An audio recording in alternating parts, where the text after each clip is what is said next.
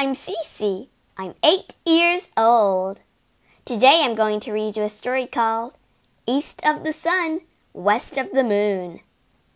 In this magical fairy tale, a young girl sets out with a great white bear on a journey to the ends of the earth. She visits enchanted castles, rides the wind, and battles with a troll queen, all for the sake of true love. Are you ready? Let's go!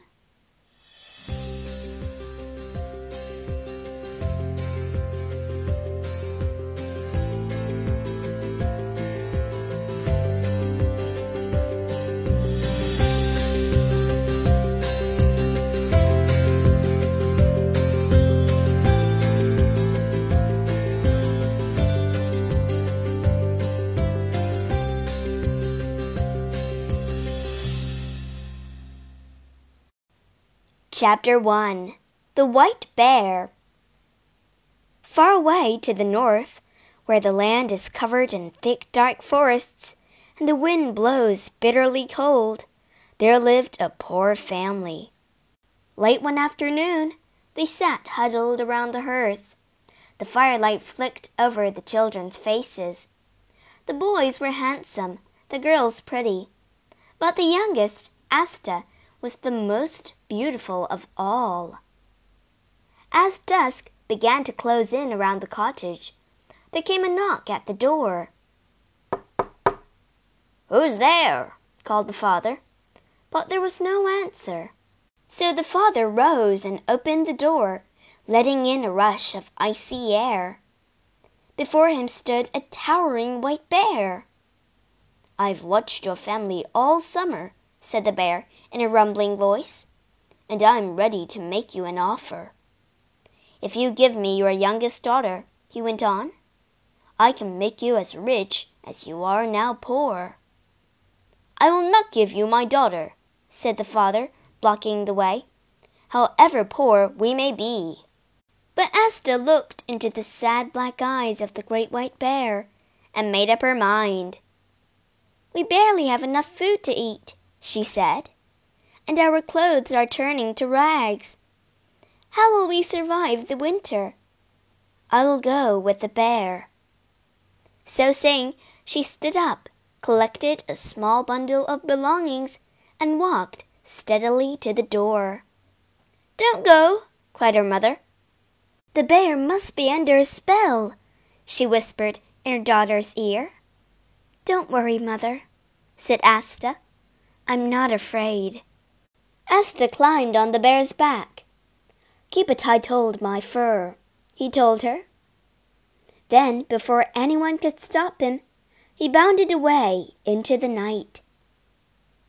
Chapter 2 Inside the Mountain While the moon was still high in the sky, Asta and the bear arrived at a craggy black mountain. The bear raised his huge paw and knocked on the mountainside a door creaked open. Inside was a glittering castle carved from stone. The white bear handed Asta a golden bell. Ring this if you need anything, he said. No sooner had Asta taken the bell than she found herself alone in the grand bedroom. She lay down on the bed, but couldn't sleep. Clouds passed over the moon, sinking the castle into darkness. Footsteps echoed down the corridor. Asta peered out from her room and saw a man in the shadows. He dragged behind him a white bearskin, which gleamed in the moonlight. Each night after that, Asta watched the man until he disappeared into one of the rooms. Is that the bear? Changed into a man? she wondered. She longed to see his face. The days rolled on. Asta had everything she could ask for, and each evening the bear would come and sit by her side. She would stroke his soft fur and sing to him. The bear would rest his head on her lap with a glimmer of hope in his dark eyes. But Asta felt lonely in the castle with a bear who rarely spoke. All day she would sit and wonder about the man who walked in the shadows. The white bear watched the roses fade from her cheeks. What is it? he asked one day. What do you want? I want to go home, Asta replied.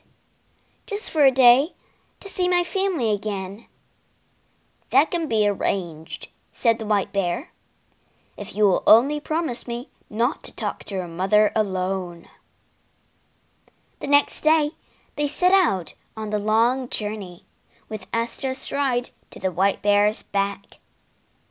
At last, they came to a large farmhouse.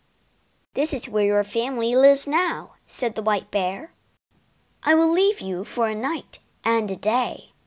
But don't forget what I said, or you will do much harm to us both. I promise.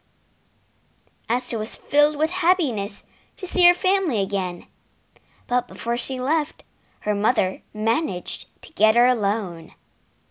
Asta soon told her about the man who paced the corridors at night and how she never seen his face. You might be living with a troll, her mother said. You must take a candle, hide it in your clothes, and light it when he's asleep. That night, Asta kindled her light, then followed the man to his room. She held it above his sleeping form and saw the handsomest prince of her dreams. Unable to resist, she bent down and kissed his cheek. As she did so, Three hot drops of wax fell upon his shirt. The prince woke with a start. What have you done? he cried. I've been bewitched by the Troll Queen, so I'm a bear by day and a man by night. I was to be set free if I could find a girl who would love me for a year without seeing my human face. Now I must go to the castle that lies east of the sun and west of the moon and there I must marry the Troll Queen. Can't I go with you? Asta begged. No, answered the prince. The Troll Queen has me under a powerful spell. I must go to her. Then I'll follow you there, vowed Asta. You can try, said the prince sadly, but you'll never find me. Chapter 3 Golden Gifts when Asta woke the next morning, both the prince and the castle had gone. She was lying in a forest clearing, with nothing but the clothes she came in.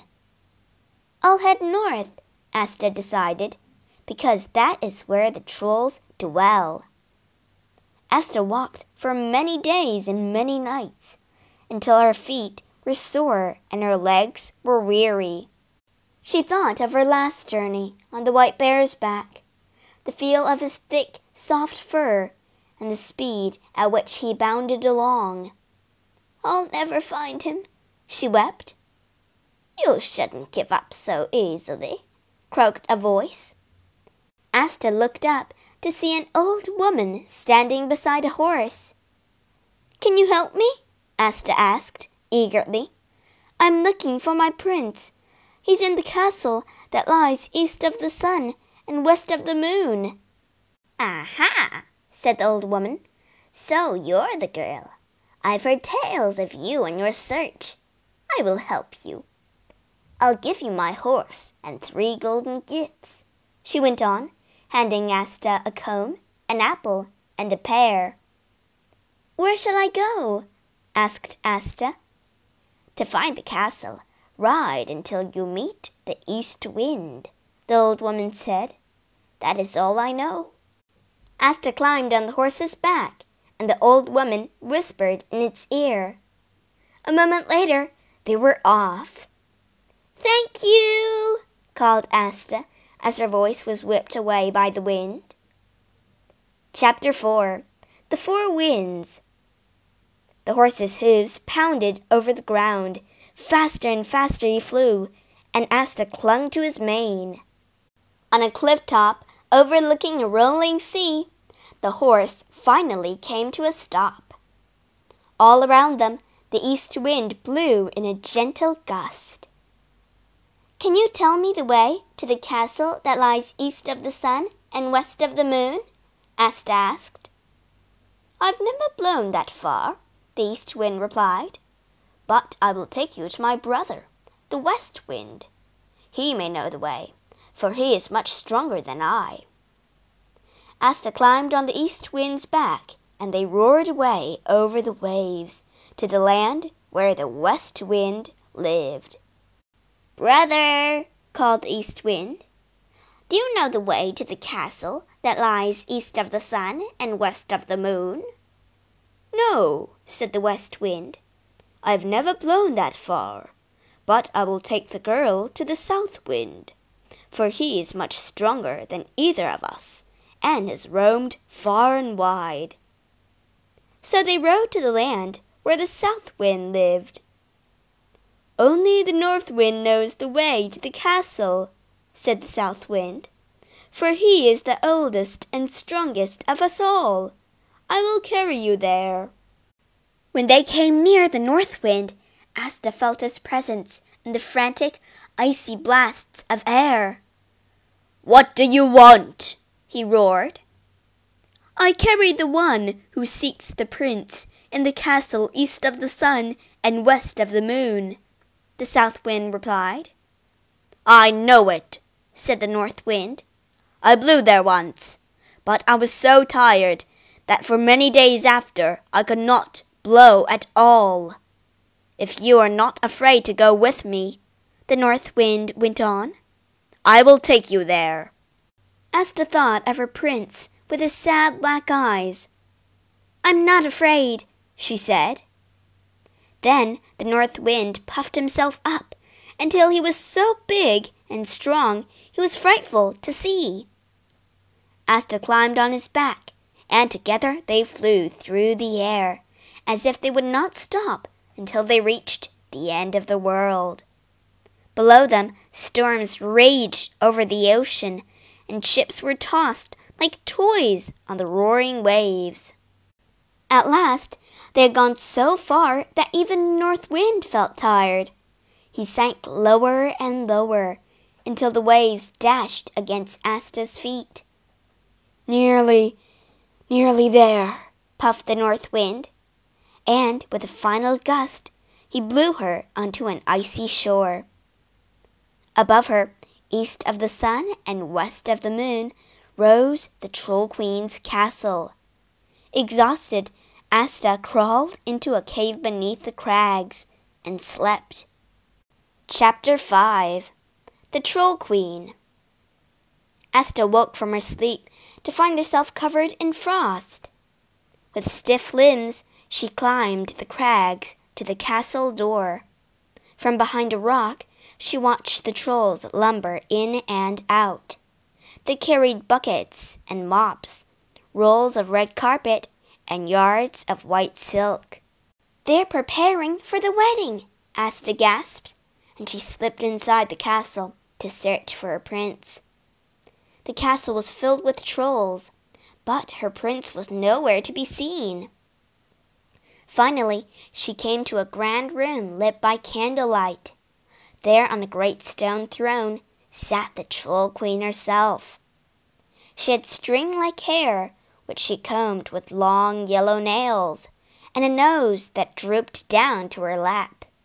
What do you want? she asked in a voice like grinding stones. I've come to see the prince, Asta replied. The Troll Queen beckoned Asta closer. First, you must give me something in return, she said. Asta looked down at her tattered clothes then remember the old woman's gifts. I could give you this golden comb, she said. The Troll Queen grabbed it from her with a claw like hand. You may see the prince tonight, she snapped. He's in the room at the top of the tallest tower. That night, Asta rushed to the prince's room, and there she found him fast asleep. She shook him and called to him, but nothing would wake him. In the morning, the Troll Queen returned. Now, get out of my castle, she cried. Asta spent the day in her cave. As evening drew in, she stood beneath the Troll Queen's window, playing with her golden apple. Give it to me, the Troll Queen called from her window. What will you give me in return? asked Asta. You may visit the prince tonight, the Troll Queen replied. But again there was no waking him, and as soon as morning came, she was dragged from the castle by the Troll Queen's guards. With one last gift to use, Asta stood beneath the Troll Queen's window once more. Her golden hair glinted in the pale light of the northern sun. You may see the prince tonight, gloated the Troll Queen, in return of that shining pear. But it'll be the last time, she added, for tomorrow we marry, and then it'll be mine. That night, like the others, the prince slept like one enchanted. Then it came to Asta how she might break the spell. Hidden within the folds of her clothes was the candle her mother had given her so long ago. She lit it and watched three hot drops of wax fall onto the sleeping prince. With a start, he woke. Chapter 6 The Spell Breaks. You've come just in time, the prince cried. I was to marry the Troll Queen tomorrow night, but you've found me before the year's out. Then from the stone turret came the sound of heavy feet. Hurry, we must flee, urged Asta. The Troll Queen is coming. As she spoke, the first light of dawn pricked the night sky. I'm still a bear for one more day, roared the prince. Turning, as to Saul, he was a white bear once more. Climb on my back, he said. As the Troll Queen opened the bedroom door, the bear charged past her down the turret stairs. Come back! she cried. Never, snarled the bear. Stop them! the Troll Queen ordered her guards. But the trolls were no match for the giant bear. With one swipe from his paw, he scattered them like leaves, then burst through the castle door.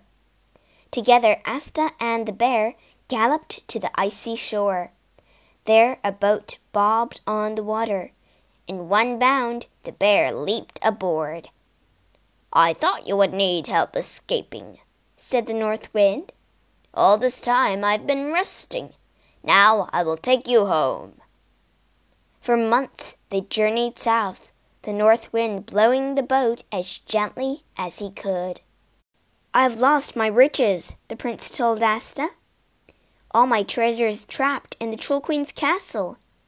She can keep it, laughed Asta. I know of a beautiful farmhouse we can live. When at last they stepped off the boat, Asta turned to the North Wind and asked, Why did you and your brother Winds help me?